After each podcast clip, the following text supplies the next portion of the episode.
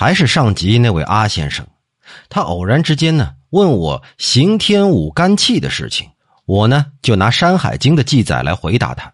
阿先生说：“哎，你可不要认为这古代的记载都是荒唐的，其实这是确有其事啊。想当初，科尔沁的台吉达尔马达都到深山里去打猎，碰到一只中箭的鹿在逃命，于是就弯弓搭箭射死了那只鹿。”他正想把鹿给拉走，忽然有一骑飞驰而来，马上那个人呢，只有身子没有头。更怪的是，眼睛长在双乳那儿，嘴巴长在肚脐眼儿，说话时声音就是吱吱呀呀从肚脐眼里出来。虽然听不懂他的话，但是看他的手势比划，好像说这鹿啊是他射的，不应该抢夺。随从们都吓得是不知所措呀。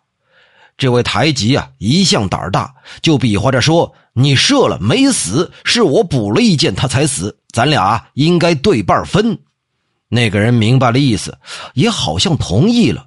于是呢，就带着半只鹿走了。不知那个人是什么部族的，住在什么地方？看他的模样，难道不是刑天的后裔吗？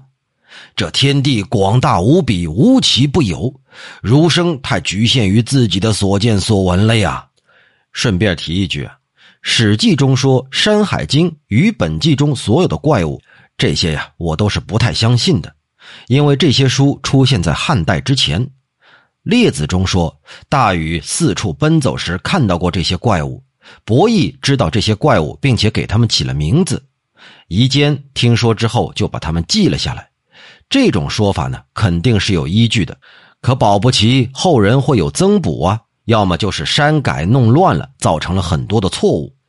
这其中啊，还夹杂着秦汉时代的地名，要是加以甄别之后再读，那就很好了。如果坚持认为《山海经》是依据《楚辞天问》写出来的，那就不应该引用《山海经》来注释《天问》，这呀就有点太过分了。